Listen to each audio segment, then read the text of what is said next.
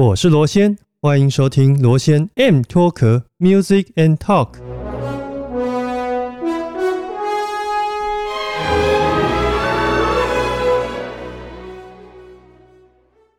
各位听众，大家好，欢迎再度收听 M 脱壳，我是主持人罗先。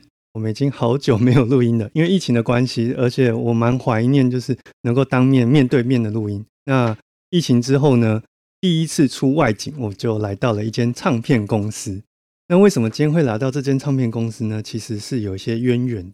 十五年前刚出社会的时候，第一份工作呢，我是在一间唱片的经销商管理古典音乐和发烧片。那这当中呢？发烧片的部分呢，它其实是一个很隐性的一个销售的数量。它虽然不大，但是它会为我们稳定的业绩。那这间唱片公司就是这个稳定的业绩的一个供应者。那今天很开心有这个机会来到这边呢，当面的呢访问这个唱片公司的创办人。我在 survey 他的资料的过程当中，发现说。在一九八八年的时候，他就创立了这间公司，而且这一路三三十三年的过程当中，他并不是一帆风顺的。这曾经还背负了大概五百万的债务，这个五百万换算成今年现在的这个物价，可能都是上千万。那除此之外，他也是一位很优秀的 Podcast 节目的主持人。讲到这边，我相信应该有一些人已经知道我在说谁了。就废话不多说，我们来介绍今天的特别来宾——创梦大叔杨景聪。杨聪，罗先好，各位听众大家好。其实我刚刚讲的这个唱片公司，其实就是蜂巢唱片，我们台湾本土最重要的一个音乐唱片公司。因为据我所知，从这三十多年来，蜂巢一直在台湾的本土音乐的扎根非常的久。那这当中呢，我有一些问题，就是很开心今天可以当面来跟冲梦大叔这边当面的请教。那一开始我就想要代替我们 Parkes 的群组的大家呢，来问你一个问题，就是为什么为什么创梦大叔这个节目的 banner 呢，可以在 Apple Podcast 上面放在最明显的位置，而且非常久的时间，让我们都非常羡慕。好像不止半年哦，要将近一年的时间。对对对对对，也蛮意外的，因为当初我们在一年前哈提出这个计划给那个 Podcast 的 Apple Music 的团队，那可能是首先有两个，应该是这个团队他们跟 Apple Music 本身也都很熟，嗯，那所以对蜂巢就很多的了解。那加上是因为我做这个节目的内容不是只是做谈音乐，主要是三十多年来认识很多不同领域的好朋友。包括有在从事运动的、旅行的、美食的哈，还有心灵啊、成长这方面，还有包括经营管理。我印象很深刻的是，你还有访问过自己的前妻，也跟我前妻有一段对，就是内容算是呃不同的领域，然后谈的蛮深入的。嗯，因为我自己这二三十年来，除了经营风潮，包括对有关于。在人生在碰到不同阶段啊，包括像你刚刚说的，像挫折啊、成长，那如何能够走到今天哈？会都跟每一位的主谈人都会谈的比较深入，然后有比较多的一些共鸣。那我想，因为是这个因素，Apple 的那个 Podcast，他可能觉得这样的节目，他们觉得想要推荐给一般的听众嘛。那我常常开玩笑说，或许他们的气话也是我们的粉丝 啊，所以没有私底下有一些。对啊，很多人说我们可能大概花几百万，可能是做什么这种广告宣传，其实是没有，没有。对啊，事实上放在那边对你们的流量来说有实实质的帮助。我觉得有啊，尤尤其一开始很多人像这一年的播客，应该是呃，当然我们现在知道播客已经已经做的节目内容越来越多哈，多到应该是大家现在选择应该是怎么讲，就是选择。可是那时候你还记得我们在一年前的时候。其实播客的选择相对来讲就比较少一点，听来听去都认两三个节目。对对，可可能是谈话型的。那像我们这样谈音乐、艺术跟文化这方面的，我认为是比较少的。嗯，所以我那时候应该占的比较好的一个时机。嗯，再加上有那个 banner 推荐，说很多人一点进去就看到这个节目，先订阅再说。对，先订阅。然后，所以我我觉得，那后来应该现在大家播客多了，但也不错，是创梦大叔等于是就培养了一群还。蛮稳定的粉丝在聆听这样子，而且我觉得这个节目我自己在收听的过程当中，嗯，有感觉到，因为大叔对于品质非常的要求，嗯，那整体的节目的质感也非常好，再加上你们又有现成的自己的音乐库可以使用哦，对，所以跟其他的节目比起来是很不一样的。是是，嗯嗯嗯，因为就是我们在做节目，我们音乐上像很多节目可能受限版权，不太会用很多的音乐内容。那蜂巢的资料库里面有那么多首。所以，我们做的内容也希望，我希望在做这个节目，也重新再推广蜂巢一些优秀的音乐人作品。所以，我们大概一般节目都会有两三段的休息时间啊，然后放一小段蜂巢跟这个主题，我们谈的主题比较契合的音乐。所以在很多人在聆听的时候，听到这内容，然后之后再听蜂巢音乐，可能又是另外一种不同的感受。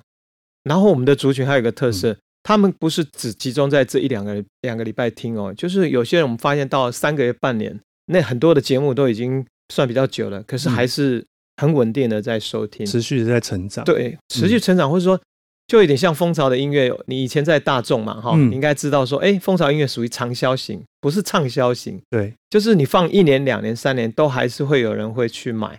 然后我们现在做这个播客也发现说，哦，这个性质怎么会大家都会追新的新的一集嘛？可是我们好多的听众是会从。第一集、第二集就等于一年前的或半年前的，他们开始听，或是他们去选择他们喜欢听的内容，就是自己实际上看到的状况。就是因为在所谓的店头或是经销商，是蜂巢唱片，我们都会把它补得很齐，每一个品相，也许说没办法说像一般专辑可能补个二十张、五十张，可是每一个品相都会放在架上。什么样的人会来买呢？他就是想要听点好音乐，可是不知道可以听什么。嗯，那就会来跟我们所谓的店员或者是呃销售员会来询问询问。那这时候你只要到那一个柜位抽个两三张，其实那个中的几率就很高哦。所以也许因为我有听大叔在别的节目有谈到说，也许蜂巢唱片并不是销售量在一开始的时候就是爆表，是，但是。长远来看，它是一个很稳定的成长，稳定的一个累积。没错，没错。那我想这也跟你的节目的调性是很很相关的。好像音乐跟做播客的调性都蛮接近的。嗯嗯包括我们访谈的节目内容都，嗯，就是我觉得那个当下就好像我常常形容说，好像音乐的二重奏。嗯。比如说我们今天这样，可能我的角色可能是钢琴，你可能是一个呃小提琴或者是大提琴。那我们在聊天的过程中，有一些。可能我们有些基调，可是我们也同时会有些即兴，那最后会形成一个很特别的二重奏。那这样作品的话，可能他他聆听就比较没有时间的限制，不会不会退潮了，不会说人家我们也不会是聊八卦呀。对，就有一些特定的内容，这些内容，比如说我们有一集旅行了，哇，就好多人一生必须去的旅行，或者我们最近在谈，像我谈一部电影叫做。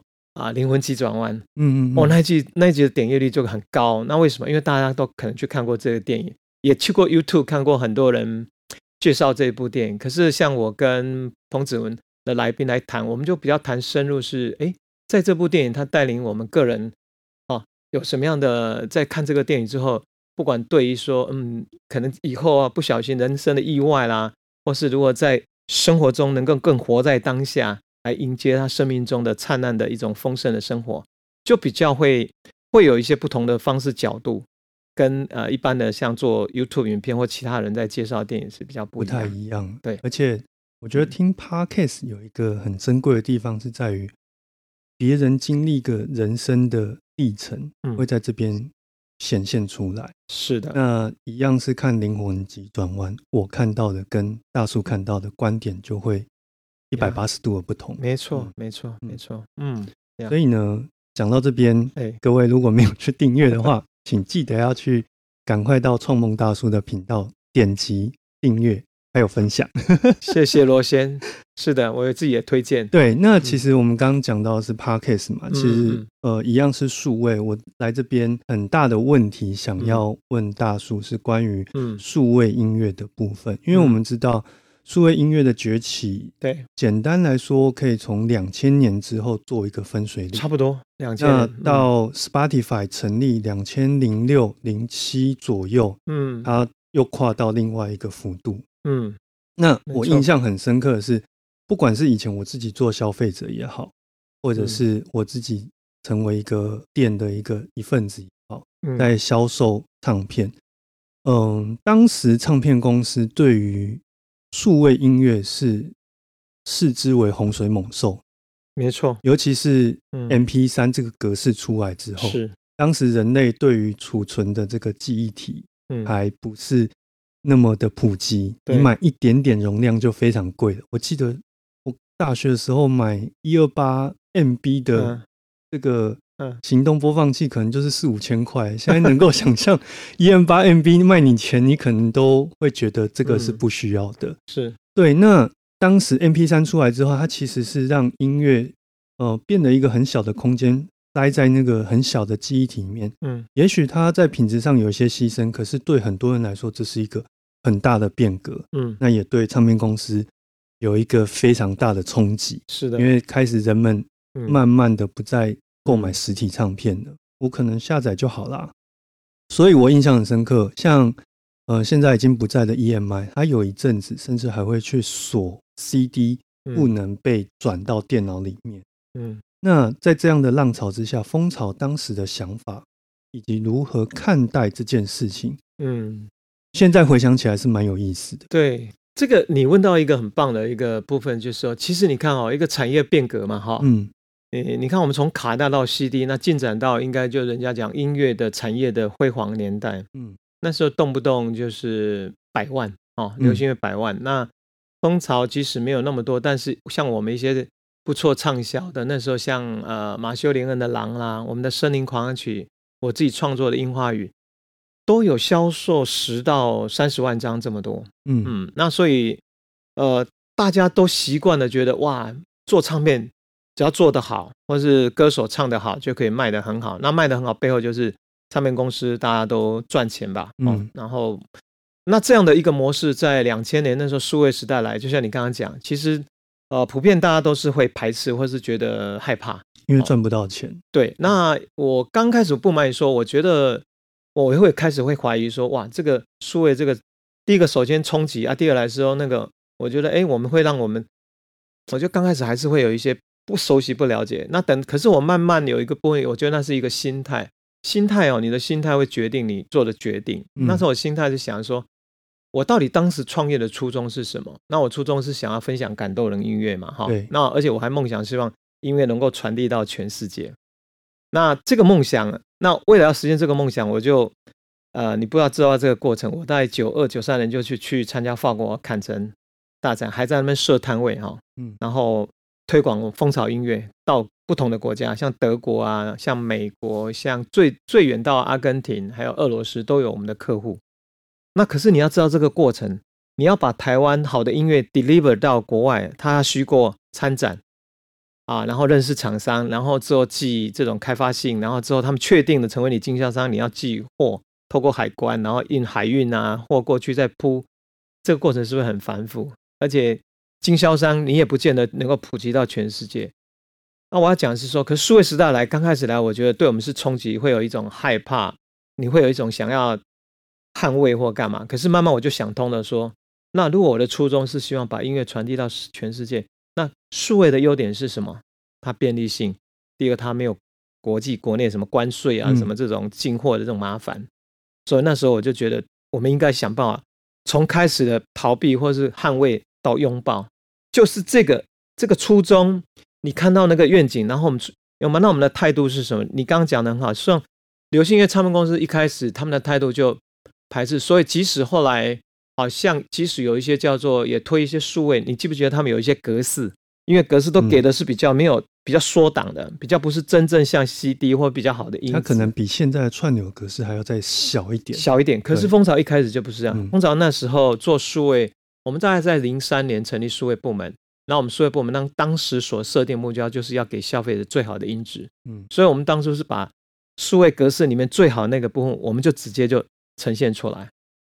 那这个当然很多人会觉得不可思议。那当然另外一个是我自己觉得喜欢蜂巢音乐，应该喜欢我们的价值，绝不会因为说这个你今天做的数位音乐，然后他就不去买 CD。我是觉得应该是一种族群的扩展，我不担心说因为数位。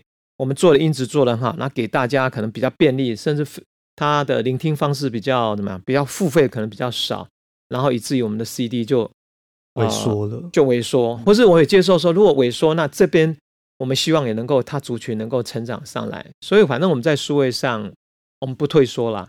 那后来当然你也知道，结果是呃，大家大部分数位时代，到是你讲了 Spotify、Apple Music 或 KK Bus 这样主宰了整个音乐市场之后，目前的唱片公大家的产值都已经都已经差不多以往的大概可能十分之一。那风潮是少少数，应该一直维持到。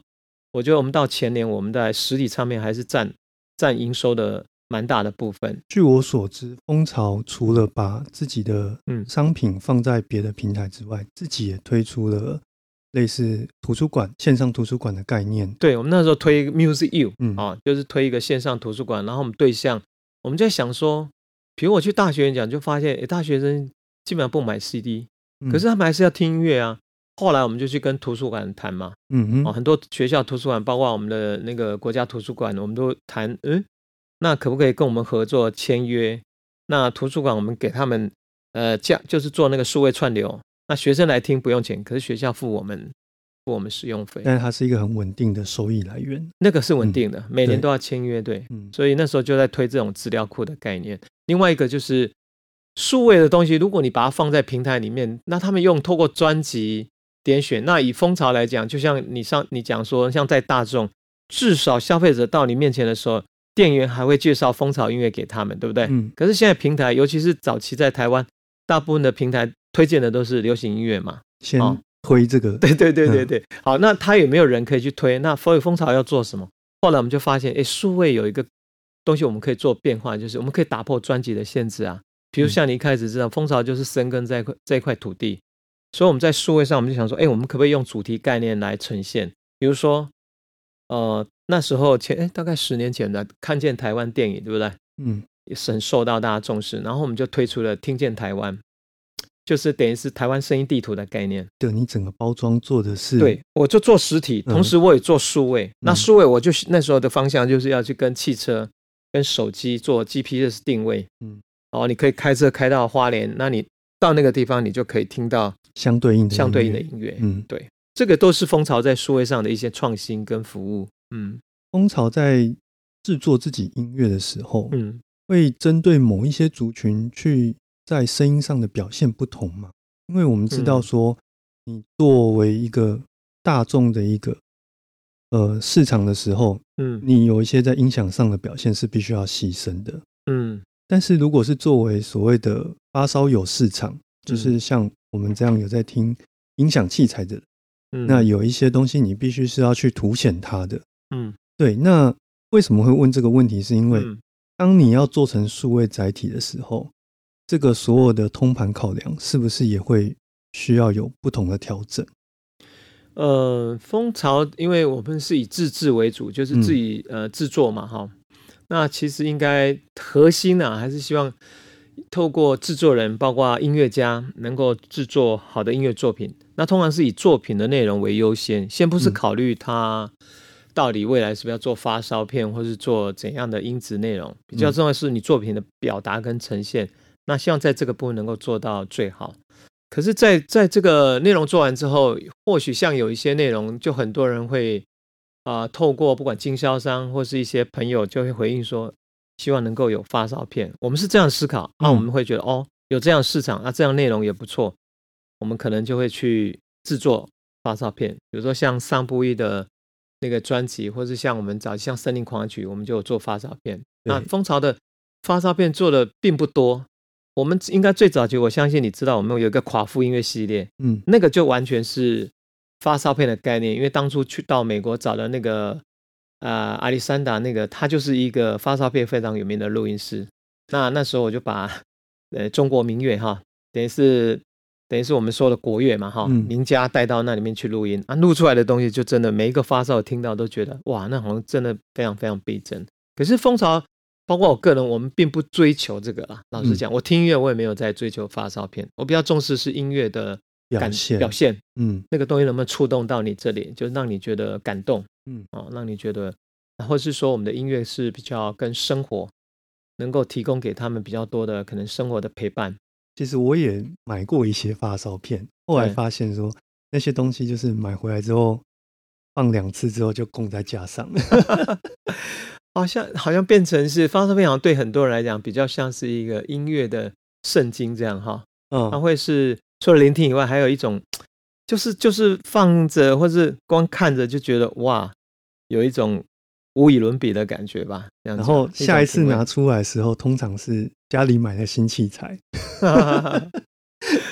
所以我会常在想说。其实一般人也不一定要像花少，花少有真的花花起钱来，一个好的音响有要到百万甚至几百万嘛？对啊，那扩大机什么？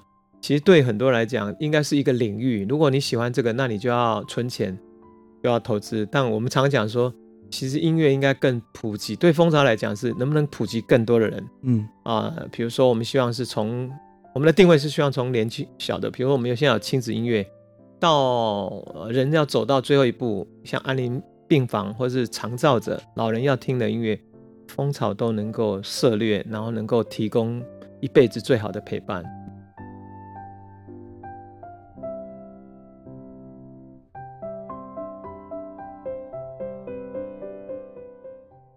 我是创梦大叔杨景聪，你现在收听的是 M Talk Music and Talk。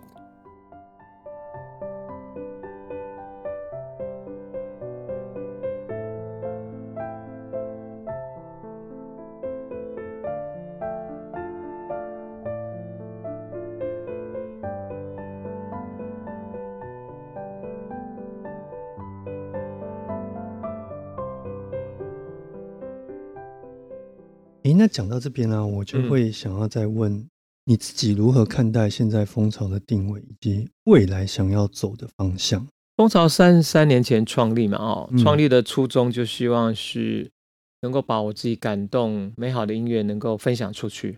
那这样初初衷到现在来讲，一直都没有改变。即使我们现在面临的最大的困境，就是应该不是蜂巢，全世界哦，嗯，全世界的唱片公司。就我大概了解，应该大概百分之七八十都已经不见了，很多人都退出这一行啊。那剩下人就是都面临一个问题，是怎么生存跟发展？对，就是你问的这个问题。实际的收入很重要。对啊，实际收入。那过去都是靠 CD，你做一张专辑，然后卖多少张来 cover。那现在目前应该说，所有的唱片公司，所有人都一样，你做一张就是赔一张。那一定有很多人如果这样，他觉得那干嘛还要做这个生意？可是我刚刚就回来说，呃。创业的初衷本来就是想要分享好的音乐，那又这又是蜂巢的灵魂，蜂巢的价值，所以蜂巢还是会持续不断做好音乐。可是总要有有 income 哈，嗯，收入来能够 cover 所谓的这些制作。那蜂巢所以现在很重要一块就是像你刚刚一直问的，因为蜂巢数位构建的很早，然后又做很多的数位价值服务。那另外有一块蜂巢比较厉害是说。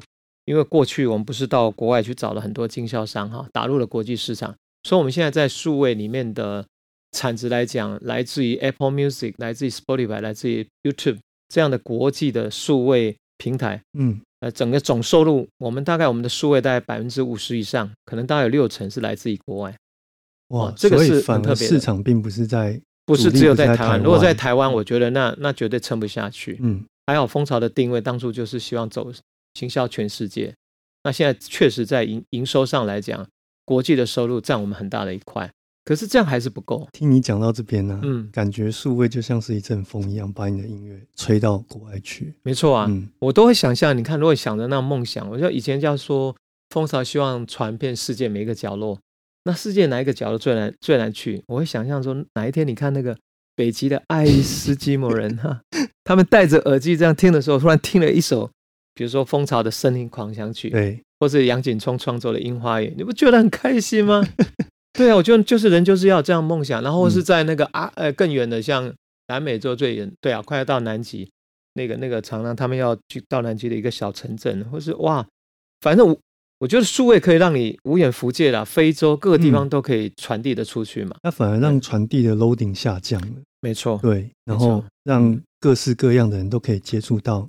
你想传达的内容，对，就像我们 podcast 做这个节目，其实如果从后台去看，嗯，有很多世界角落你没有想象得到为什么会来点击我的节目，是，那有可能是他是我们台湾的同胞到那边工作或是没错。定居之后，他还是想听看看家乡的声音，是。那就会来点击台湾当地最好最有趣的节目来听，来算是什么？家乡味？是是是。那蜂巢很多粉丝也都因为移民的关系，在美国，在欧洲。所以你说的 说对了一件很重要的事情，像我的播客的一些听众很多是来自国外的。对对对，所以因为数位的关系，确实把我们没有想过的事情传播到没有想象过的角落。对啊，对。不过，嗯，讲起来，我们这样讲梦想很大，可是如何要维持这个梦想呢？对啊，那还有一个，刚刚你说的，其实我觉得它的优点真的很多。那唯一可惜，老实说是它的当初的商业机制，我觉得对内容业者来讲，特别是做像你做古典啊，做这种比较我们这种非流行。会稍微来讲，相对来讲比较辛苦一点，因为不能用点击次数来看它的价值。哦，它是它的概念，你也知道，它是一个平台，它收入多少钱，它根据的点击次数来分嘛。嗯，那通常流行音乐的听众，他一定是喜欢今天喜欢某个明星的歌手，他可能 一天可以听个十次。对，那那我们相对来讲，我们听的少，哇，那个分配下来，反正我觉得蜂巢还算不错，还有国际的平台可以支持。要不然我像我知道。台湾很多，包括做我们这种类型的音乐，或是一些独立音乐，他们只有少部内容，他们基本上是没有办法靠这个活下去的。那一本我刚刚讲，像你后来要问的是，即使我们现在数位内容算很不错，可是我们觉得还不够。嗯，所以蜂巢最近这几年也转型，就是把原来做宣传活动转化成做，呃，也是能够不管是售票，比如说我们的亲子音乐剧哈，我们每年的寒暑假就办那个。大人小孩，大人带着小孩啊，可以来到我们的呃音乐厅的现场，然后买票哦，来支持。然后每一场大概有一一千多个观众这样子，那这个也蛮受欢迎。那另外可能我们已经已经连续办了五年的世界音乐节，嗯，好像才上礼拜才刚结束嘛。对呀，对呀，对呀，就是开始这种做大型的活动。那同时当然也把我的一个梦想，当初做这种大型活动，你知道好处是什么？就是哦，原来我们可以透过办世界音乐节，可以把怎么讲？把更多的外国很棒的团体带到台湾起来，对，然后台湾的团体也可以推给国际策展人，就有机会能够到世界各地的舞台去演出。可是这样听起来，蜂巢好像从原本的传统唱片公司，嗯，变转型到公关公司的一个角色。对，别人在看你或许会这样觉得，但我自己不是这样看，因为即使蜂巢现在办了很多活动哈，然后可是因为我们数位是很重要一块，然后。我们从来不会忘记要做好，即使唱片再怎么不赚钱，我们还是要做好的音乐。所以，比如说我们我自己才刚发行了一张新的专辑，然后年底吴金代发行他暌违十年的大自然音乐作品哈。那还有还有很多啦，包括独立乐团还有亲子的内容，我们不会忘记持续做好音乐。那所以蜂巢我自己定位还是一家就是制作好音乐的一个音乐公司。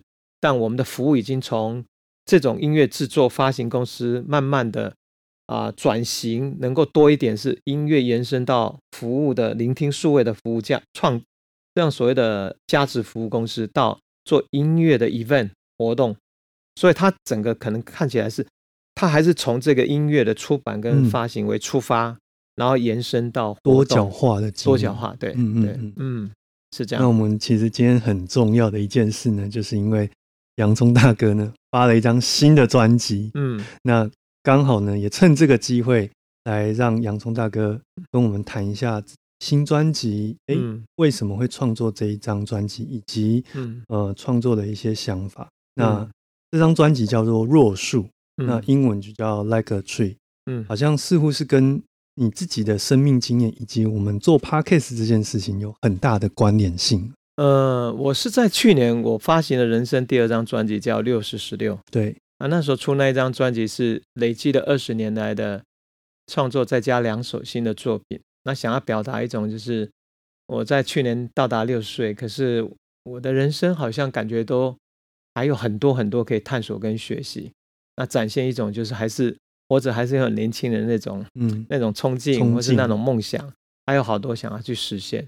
那其中一个就是在我们那个我们的那个 企划的伙伴呐，呃，几个同事他们就说：“哎，那杨先生你要不要来做播客？嗯，来做一些不一样的事情跟创意啊。”我们开始做之后，我没有想到说，原来这个播客不只是给我带来一些很大的挑战，更多是透过每一个人来到现场哈，就带给我蛮多的冲击。因为他当他们在谈他们的人生故事，或谈谈他们的专业领域的时候，对我来说就是一个很大的学习。那这种学习的冲击产生就是哦，我就好多好多的那种嗯，好像很多可以想要去表达啊，这是这是就是我会变得很有。比以往更有更多的创作力，或者想要去创造，而且会有很多意想不到的 input 进来。对，就是那个资讯啊，或是那种新的新的向度，我想到哦，可以做一做这些做那些。那当然还有一个是整整一年我都没有出国，然后都在台湾，尤其有几个月我们不是疫情比较紧绷嘛？对。那我几乎大部分时间都在我家住的后山大自然里面。那大自然你就会跟那边的植物树对话。那灵感就泉涌不断，然后就 创作，就等于是一年时间就写下了八首新的曲子啊。然后这张专辑那写的很多东西，就一方面是像比如说有一首就是呃陪伴我十几年的一棵树，童话树，我从它两三公尺高哦，那么那么像一个 baby，应该 baby 啦，像一个可能是像一个小孩，可是现在他十五年了，他现在长到二三十公尺，二十几公尺。我现在一手抱不住他，对，然后每次要经我要去走走那个后山，都会经过他，所以经过他，我每次都会跟他打招呼，也会抱抱他。那我们这行建立的就像一一个很很好的朋友的关系，互相支持。他他周围很多的那个其他的童话树啊，因为台风哦，台风这样摧残，或者是包括其他虫害，很多都不见了。可是它这棵树它长得很好。那我我想透过这首。我做了一首曲子叫《树的呢喃》，在这张专辑，其实想要表达是我们我跟这个童话树之间的那种相互陪伴、相互支持那一份很坚固的情谊。那同时也想要带给大家，就是或许我们现在每一个人在隔离的时候，有时候你跟啊朋友，或是有时候家人，好像有一些距离，那也说不定不一定有好的对象可以去抒发你的一些情感啊连接。那不妨你可以找你身边。也许是一棵树在公园里面，或是你家的阳台，你有种种花草，不只是跟人、跟动物，其实跟植物也可以有些对话。因为隔离期间，其实我相信大家都有这种经验：每天捆在家里面，然后面对都是可能是自己的家人，或者是自己的另一半，对，反而容易吵架 啊，或是他也没办法听你讲话。但你跟树说话，树不会反抗啊，对，他就会专注的聆听你，那他也不会不在。啊，你找他，他随时都在那里。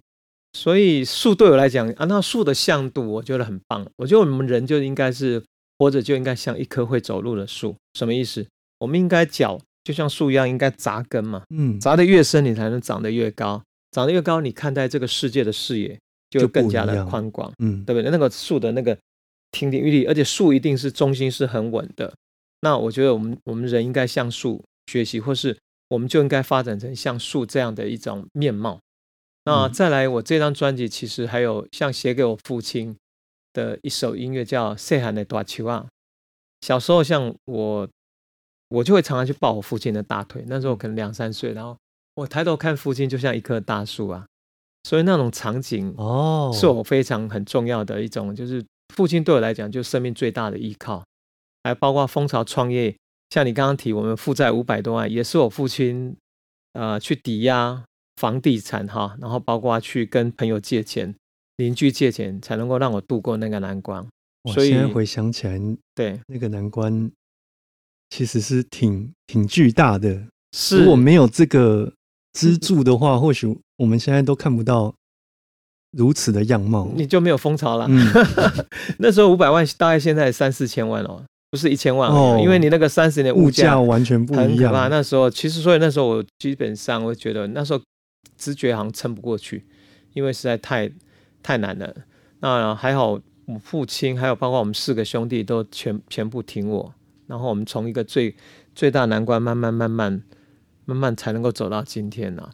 大个题，可能听众不知道，当时为什么蜂巢能够翻身，也是因为这个负债后来有不同的。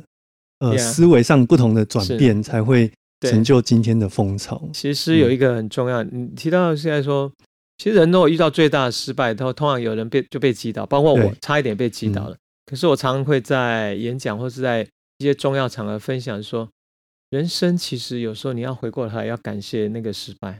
嗯，尤其以风采来讲，是我觉得生命中最大礼物就是当时的那一次负债五百多万。怎么说？因为我我在那个负债之前，我的人生的个性比较属于说，我们常会用一个比较理理想化、一厢情愿的理想化，什么意思？我们认为说，哎，今天只要做出好的音乐，你就会接受。呃，对，消费者就会买单。然后你又想到台湾两千多万，怎么样？百分之一都有二十几万，怎么做一定都卖得掉？所以你完全没有市场，没有消费者的考量嘛？嗯，那因为这个失败，才让我们重新去思考，到底，诶，我我如果真的像我父母亲挺我，然后要支持我，我们都会去思考，那我们要做什么？就要考虑到那个现实面是，你做什么内容是，不是只有说音乐这个叫呃做的时候艺术质量高或什么好，而是是不是说人们对这个对对你做的这个内容有没有需要，买不买单？对，然后那时候刚好风潮就是。我们那时候做三十几张，有一张音乐叫《中国梵乐》，那时候就是全世界的第一张的佛教音乐啊。然后好多人就会打电话来，然后问我们什么时候出第二张。那还有中南部的打来讲说：“哦，您您的佛告应该被个第十寸。”那你跟他们问了解之下，才发现说：“哦，原来他买你这个音乐，并不是说你音乐制作多精良，他主要告诉你说，他有时候睡不着觉、心情烦躁的时候，听这个音乐，他可以安定下来。”或是说下里下个星期他们要办法会，需要音乐来做这个播放。也就是说，这一个考量是从非常实质面、生活面的没错方向由下而上去长。对呀，而不是由上而下去看这件事。没错，所以那个那个东西就给我一个很大的礼物，或是他们消费者等于是我老师，他们在告诉我什么？你不要只是想要做好音乐，你要想到我们需要什么。那所以蜂蜂巢那时候我们。我们去抵押跟去借的，总共大概六百万，还了大概一一半的钱嘛，哈，另外一半的钱就那一年就整整做了六张的佛教音乐。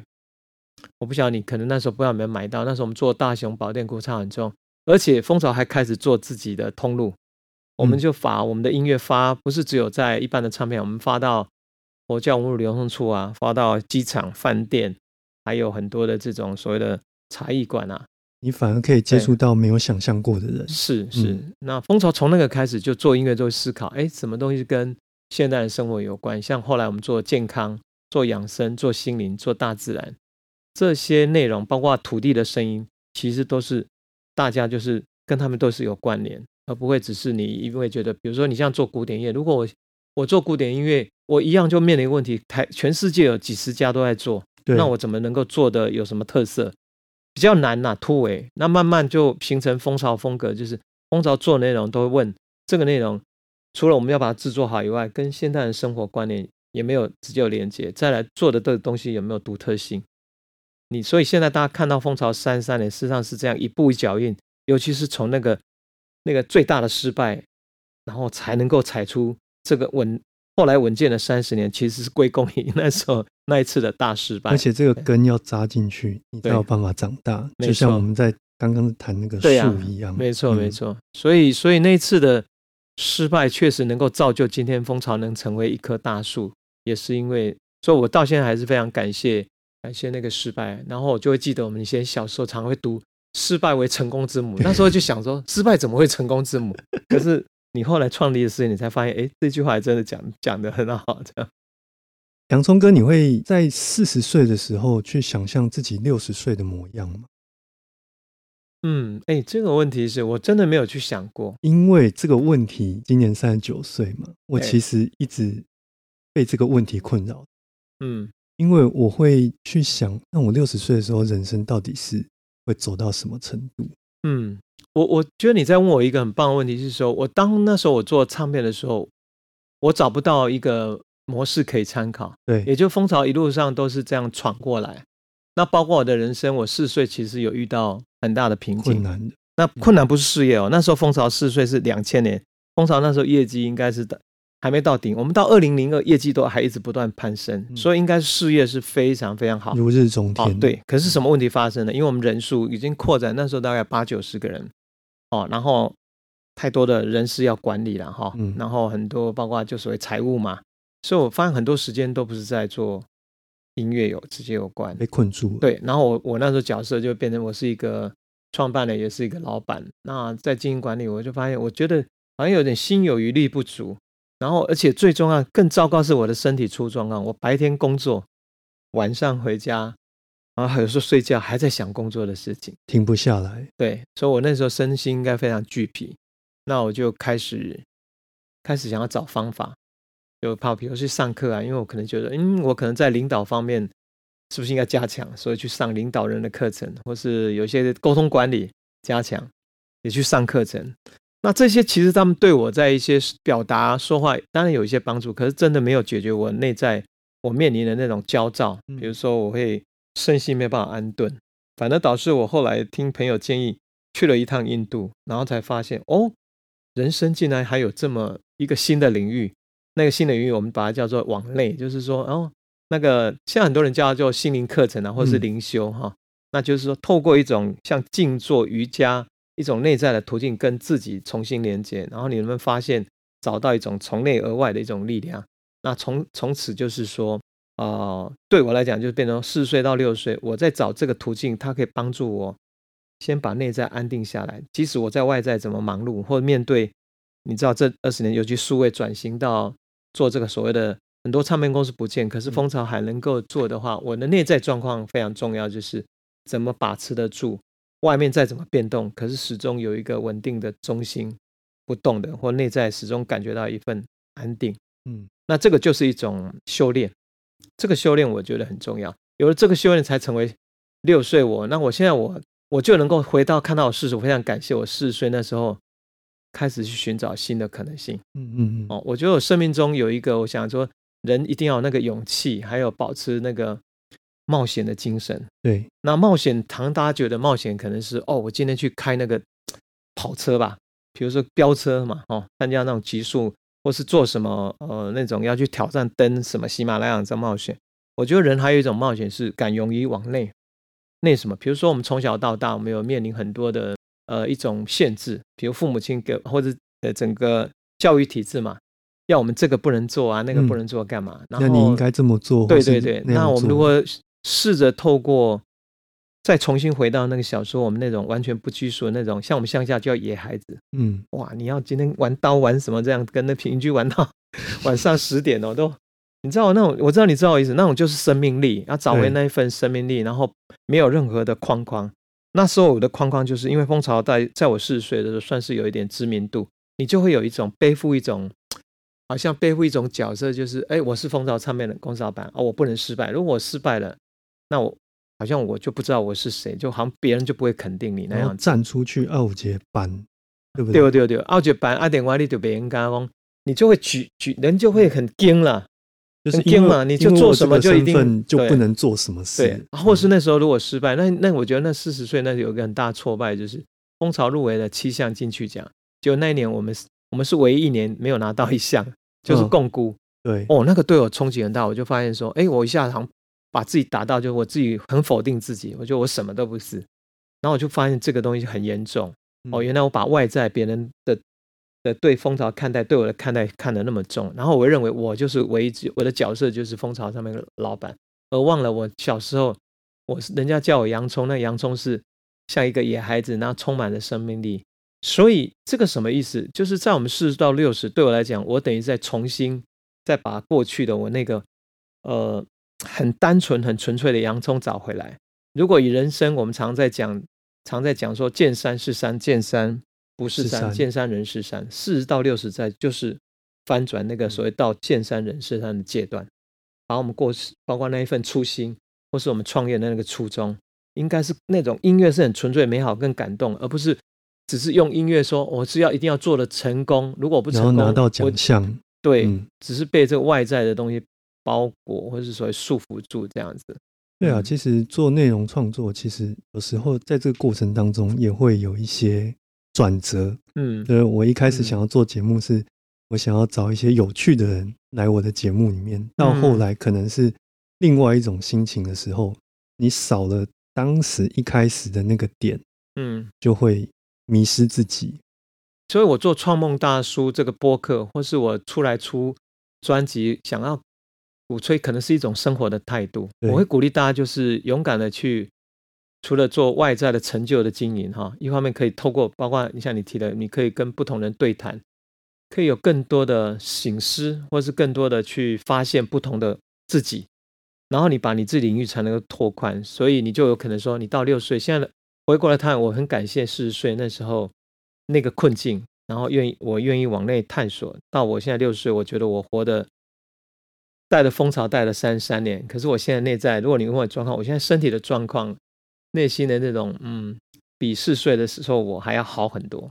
重新再把自己那一份当初的自己再找回来，对，然后让自己，我们长久人有一个我很喜欢字叫做，你知道英文叫做 healing，它叫疗愈。可 healing 的原它的原根是来自于那个叫 whole，那个完整。嗯，那我们觉得我们人。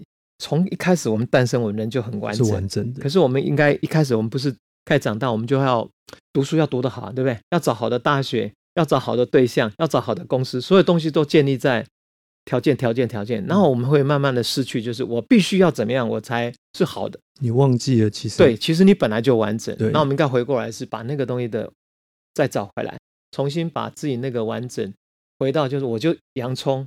那我洋葱这个是最重要，然后我同时也担任了我做了洋葱，呃，杨锦聪风潮音乐创办人，我可以成为一个很好的角色。比如说我现在做播客的主持人的角色，我也可以做创办的角色。可是我最源头是什么？是那个从小那个永远不会改变的那个洋葱，那个看待这个世界还是充满着美好，然后看待自己，我们就是还是那么纯粹，还是有那一份很单纯的，觉得哇，每天打开就是生命就是如此美好。美好是什么？不在美好是你有你是有多大成就，而是你可以呼吸到那么好的空气。嗯，哦，最简单的对对快乐的来源，对快乐来源就是你周遭你可以享受到的，包括可能是别人微笑，可能看到一朵美丽的花，任何的东西你都会让你眼睛一亮的。你看那个 baby 他们在看待这个世界都是充满那个好奇。对，可是我们这个能力渐渐消失，那我们重新再把它找回来。